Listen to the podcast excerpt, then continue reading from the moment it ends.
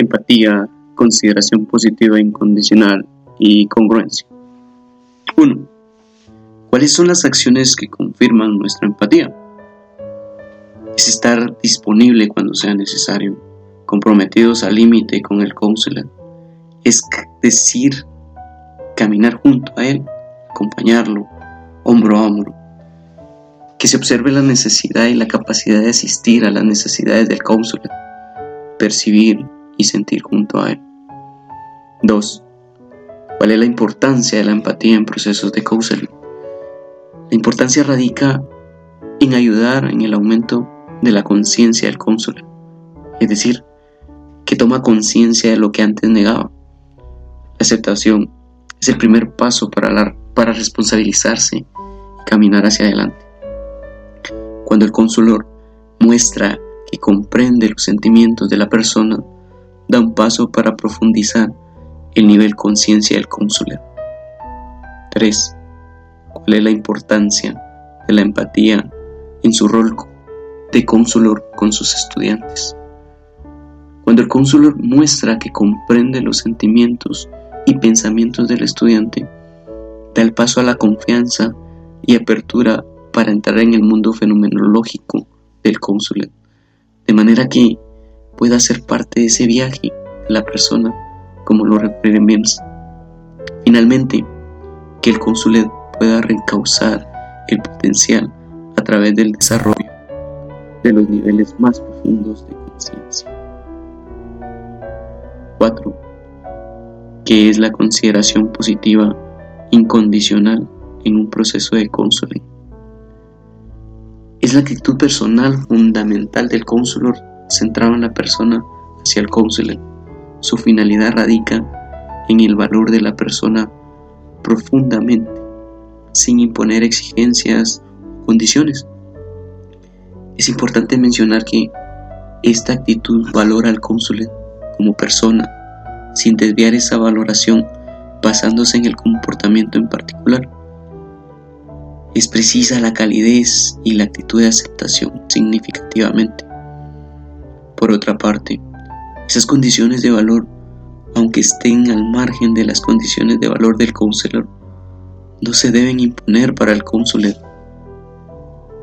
esas condiciones se debe romper ese vínculo que condiciona para que pueda tratar a alguien que es valioso por sí mismo. Por último, se debe procurar que la persona se acepte a sí mismo, que se valore y que no trate de autoprotegerse de los demás. La consideración positiva incondicional debe romper ese vínculo, a pesar que el cónsul se niegue a cambiar de actitud. Habrá que insistir en la aceptación de su valor intrínseco. 5. ¿Cómo se puede aplicar esta consideración positiva incondicional en su salón de clases? Valorar a los estudiantes independientemente de su comportamiento, valores o cultura. No condicionarlos para ponerle valor. Al contrario, se debe procurar llevar al estudiante a que se acepte a sí mismo y su valor como persona. ¿Cuáles serían las acciones concretas que usted en su rol de cónsul llevaría a cabo con sus estudiantes? Escuchar sus problemas, de quien lo requiera, con el objetivo de comprender cada situación para que sienta su papel de importancia dentro de la educación. Planificar charlas grupales para la valoración, para la valoración personal. 6. En cuanto al foco de calidez, cómo lo aplicaría en su salón de clases. Al, iniciar cada, cada, clase con una sonrisa auténtica y cuando y usando esas palabras motivadoras, mostrar auténtico interés por cómo se encuentran. Con esto, además de tener la atención de los estudiantes, se obtiene una mejor comunicación, lo que será de beneficio en el proceso de enseñanza-aprendizaje. 7 congruencia, resonancia y metacomunicación que implican en un proceso de counseling. La congruencia hace que el proceso de counseling avance, ya que facilita la confianza del cónsul ante el cónsul. Si el cónsul ve que el cónsul es congruente como una persona honesta y abierta, hace que pueda tener confianza y se muestre tal y como es, con sus fortalezas y debilidades. Se, puede, se debe, por tanto, ser congruente cuando se exterioriza las respuestas, seguros en cuanto a su exterior e interior, tener conciencia y poder comunicarse con más soltura del cónsul. En cuanto a la resonancia, es el conocimiento de sí mismo del cónsul, el cual llega a la conciencia a partir de la experiencia del cónsul. Está teniendo en ese momento, es decir, se ve reflejado en la experiencia como si él la vivió en otro tiempo. Es como un eco, una relación de conexión entre el cónsul y el cónsul.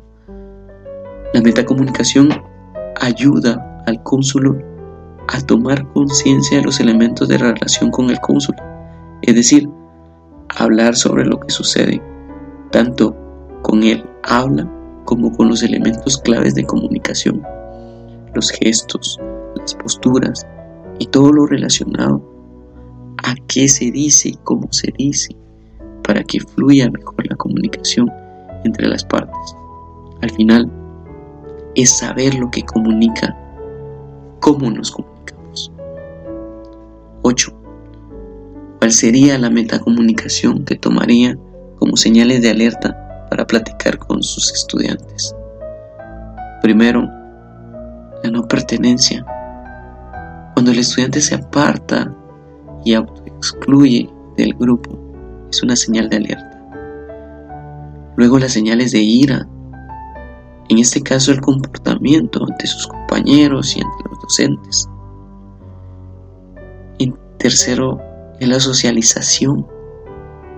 Se puede trabajar en la inteligencia emocional del estudiante.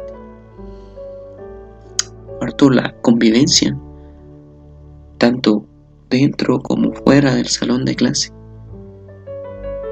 Y quinto, la otra señal de alerta es la manipulación.